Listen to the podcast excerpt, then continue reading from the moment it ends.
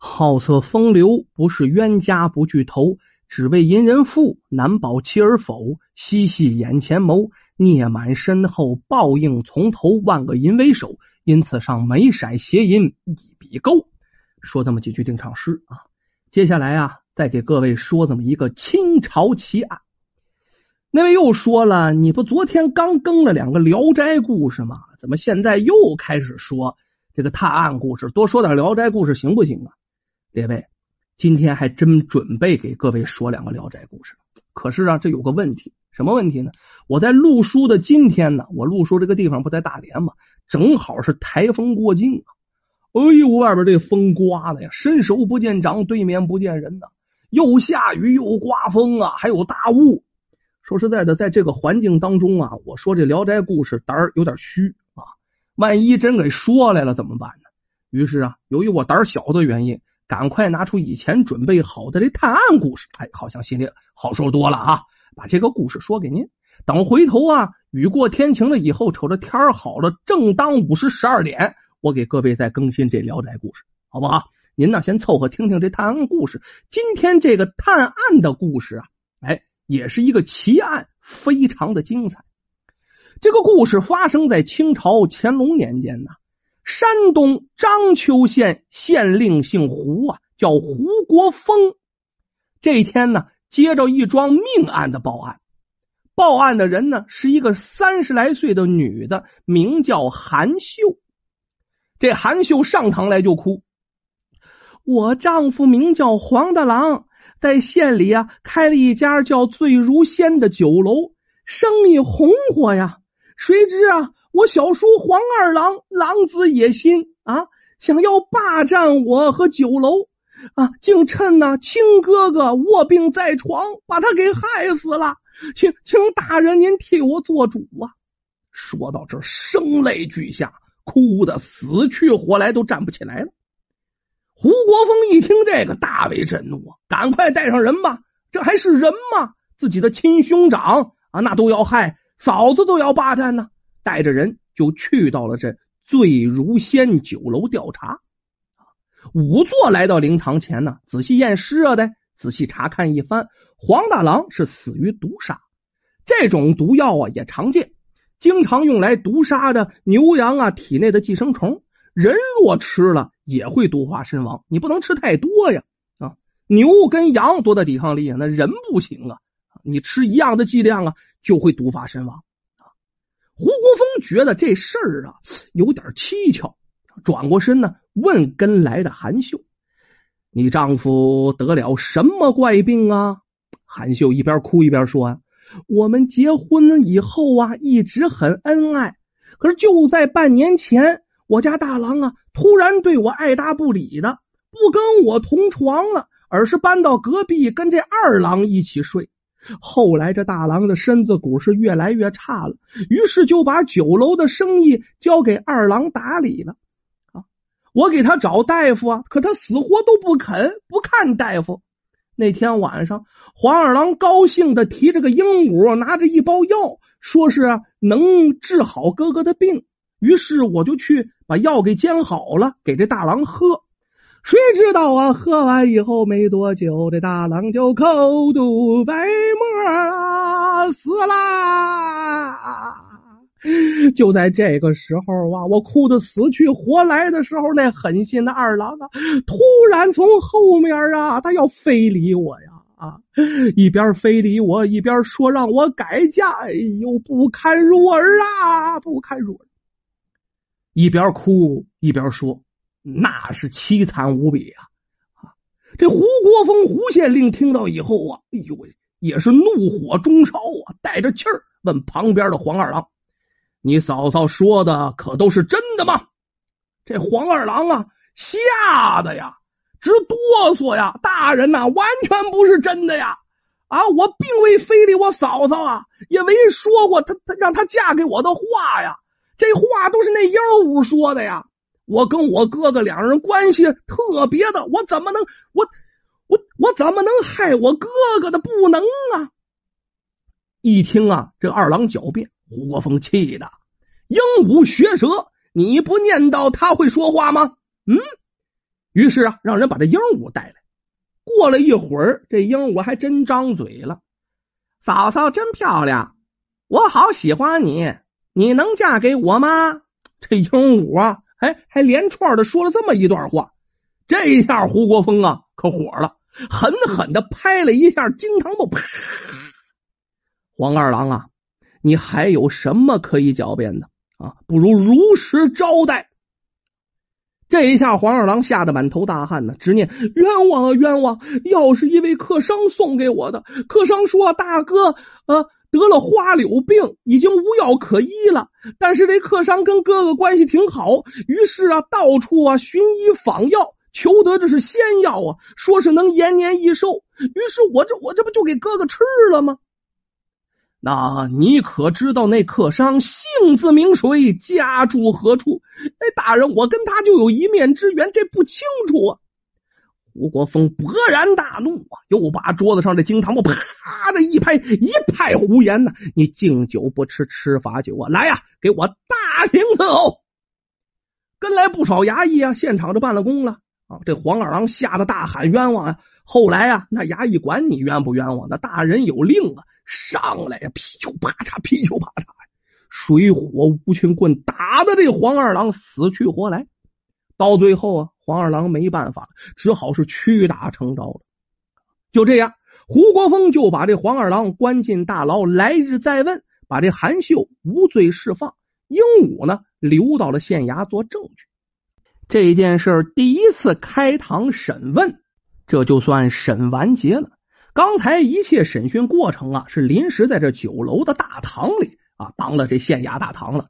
这会儿啊，案犯该押回去押回去，然后呢，这胡国峰老爷跟孙捕头也往回走啊，坐着小轿往回走。这在路上，胡国峰不就把这孙捕头给叫来了？你给我盯紧韩秀，一有动静。立刻向我回报。孙捕头啊，跟这胡老爷多少年了，心领神会，心里清楚这老爷刚才啊有点演戏的意思，于是点了点头啊，领命转身而去，化了妆了就埋伏在醉如仙酒楼的周围。大队人马开走了，他留下来了，在这暗中就盯着这酒楼啊，哎，还真有收获。他发现啊，这韩秀啊，把这大人啊和差役们送走之后，回家就草草的，也没办什么追悼啊，也没有什么诵经什么的啊，挺急促的把这黄大郎就给埋了。然后啊，立刻在酒楼门口就张贴告示，要把这酒楼给卖了。这一切的行为啊，都显得非常的反常啊。得到了这些情况，孙捕头赶快回到县衙，就禀告了胡国峰。这胡国峰想了一想，嗯，我早就感觉这韩秀有问题呀。果然如此，我打黄二郎的时候啊，韩秀吓得面无血色，仇人受罚，他应该高兴才对呀，反而害怕，说明他心中有鬼呀。这么匆忙的就把这丈夫给埋了，又急着把酒楼转手，怕是要私吞家产跑路啊。就这两天呢，胡国峰也没闲着。成天跟着鹦鹉在一块就看看这鹦鹉就会那几句吗？哎，跟这鹦鹉朝夕相处啊，鹦鹉还真是什么都说。这鹦鹉经常说曹大官人，曹大官人。这曹大官人，按胡国峰想必是这韩秀的情妇。这对奸夫淫妇早已谋划好了这场杀人、霸占财产的官司。胡国峰知道曹大官人那是破案的重要关键呢，于是就让这孙捕头去调查，这曹大官人到底是谁呀？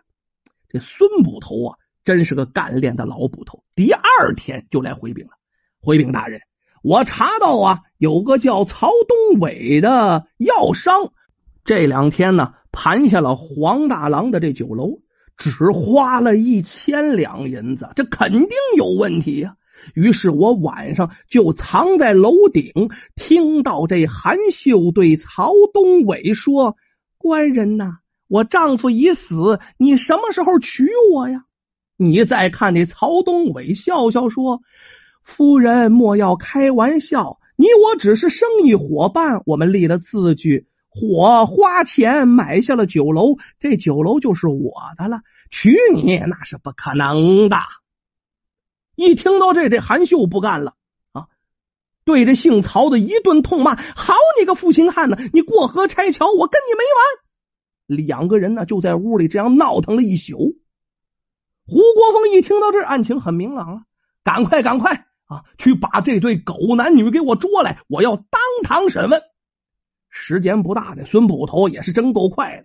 曹东伟跟韩秀就被绑到了县衙。胡国峰一经审问呢，这曹东伟啊也是做贼的心虚，还真就招认了。呃，大人呐，我与黄大郎常有业务往来，我看见这酒楼生意就太好了，我就起了歪心了，想霸为己有。我找来找去啊，我就想从他这媳妇韩秀这儿下手。我勾引着韩秀，先让他看上了我，听命于我。那天我与黄大郎喝酒啊，我把他灌醉了，把他带到妓院里啊，找来一个花柳女，跟这黄大郎啊是同床共枕，俩人呢就有了关系了啊。这让黄大郎染上了花柳病。我用买通大夫说黄大郎得了花柳病，已经无药可治，实际是刚开始是能治的呀。说到这儿，胡国峰胡老爷插了嘴了。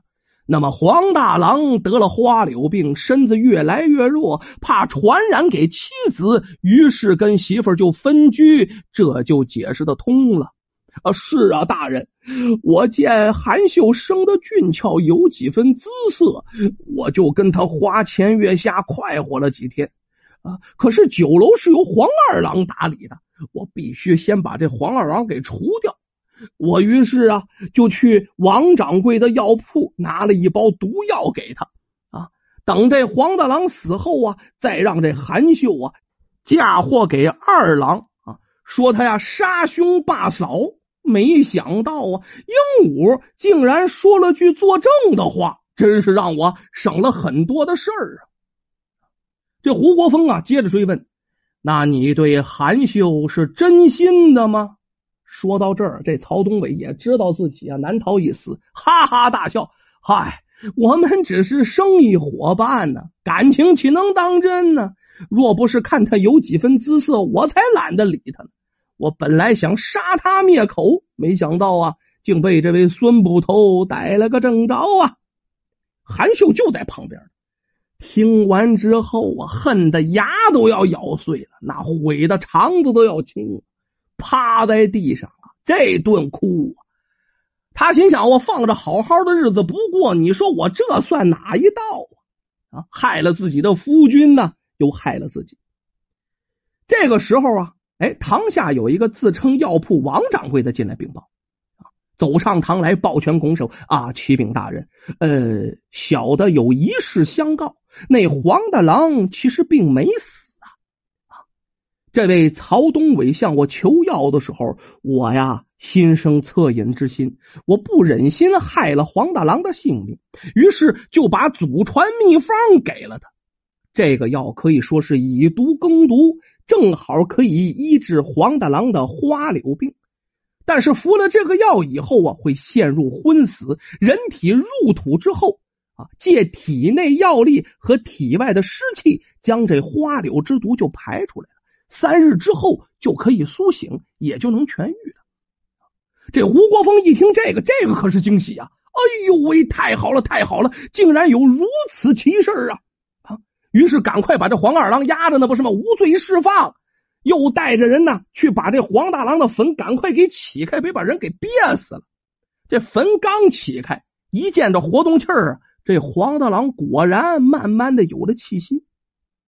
黄大郎醒后啊，吃了点东西，明白了明白，知道了案情的经过呀，一把抱过弟弟，鼻涕一把眼泪一把呀，都是哥哥害了你呀！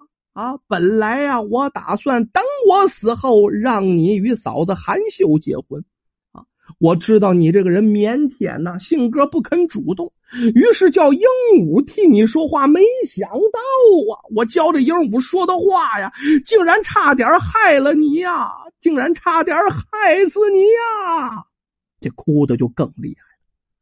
这下明白了，案情一切是真相大白。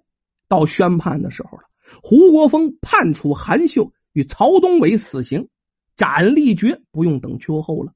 这一头啊，黄氏兄弟两个人现在都没媳妇啊，本身老二就没结婚，老大这媳妇不被斩了吗？怎么办呢？另择良家妇人呢，再次成婚，俩人都成了家了。兄弟二人呢，齐心合力，把这个酒楼啊经营的是井井有条，生意是更加的火爆啊。